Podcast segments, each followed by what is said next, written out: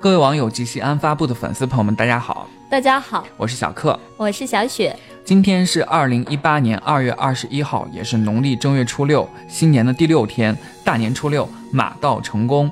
初六是马日，古称易肥，人们在这一天呢才真正开始工作或者是做生意。今天也许很多人就都在这个返程的路上了。小布在这里先祝大家一路顺风，安全到达。对，那接着来说今天的民俗讲究，正月初六马日呢，有一句话是说夏田备春耕。穷气送出门，在这一天呢，要送穷，是中国民间一种很有特色的岁时民俗。在中国各地呢，还有自己的这个送穷办法，各不相同啊。但这个寓意呢，基本是相同的，都是在于送走穷鬼，反映了中国人民普遍希望辞旧迎新，送走旧日贫穷困苦，迎接新一年的美好生活的传统心理。嗯，那寄送穷鬼呢？也称为寄送穷神，又称穷子。那么穷神到底是谁呢？唐代的一个文学家呢，就在他的著作《金谷元记》里面说到：高阳世子受曰：“好衣避食糜，人作新衣与之，即裂破，以火烧穿着之。宫中号曰穷子。正月晦日相死，令人作迷，其破衣。是日死于相，曰送穷鬼。”哇！讲真，今天所有的节目真的是文言文都特别多，特别考验小布哈。对，那接下来这个呢，也是关于一个穷子的这个一个记录。下面该轮到小雪来文言文大放送了。对，是这个宋朝的陈元敬，他在这个《岁时广记·引文宗备问》当中记载啊，这个颛顼高辛时宫中生一子，不着完衣。宫中号称穷子，其后正月会死，宫中葬之，相谓曰：“今日送穷子。”中国民间相传呢，穷鬼是上古帝王颛顼之子，他身材是比较的羸弱矮小，喜欢穿破衣烂衫，喝稀饭，即使把这个新衣服给他，他也扯破，或者是用火烧出洞，嗯，弄破了以后才穿。所以呢，大家都叫他穷子。正月的晦日呢，穷子就死了，工人把他给埋葬了，说是今天送穷子。从那以后呢，穷子就成了人人害怕的穷鬼了。嗯，那到了近代呢，据据这个钱钟书先生的这个《管锥编》考证呢，我国唐代民间呢便开始盛行送穷鬼，然而只称鬼。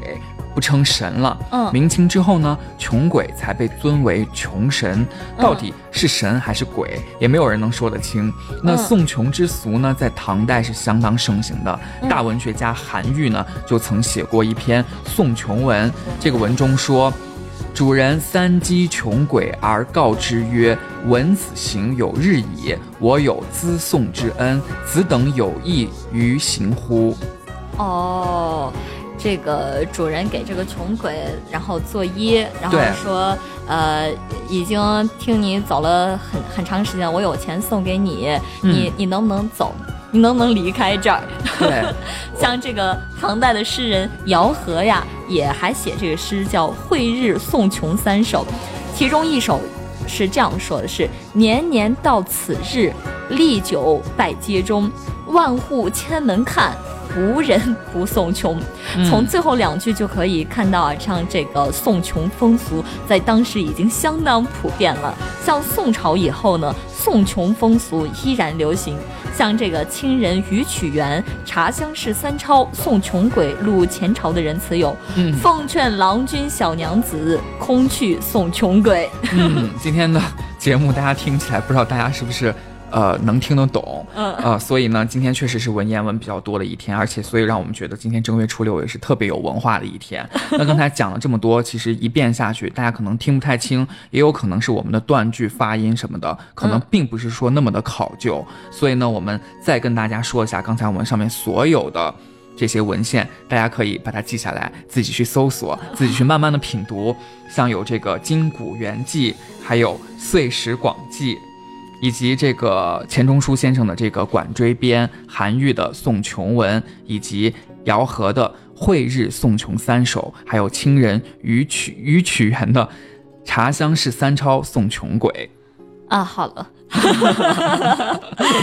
今天的节目也就到这儿了。明天是新年的第七天，对很多人来说都已经要开始上班，但是呢，还是欢迎大家继续锁定西安发布，锁定听见西安的声音。嗯，那在明天的节目里呢，小布也将如约为大家解锁明天的年俗，还是欢迎大家持续关注西安发布新闻客户端、官方微信和微博。那明天见，明天见。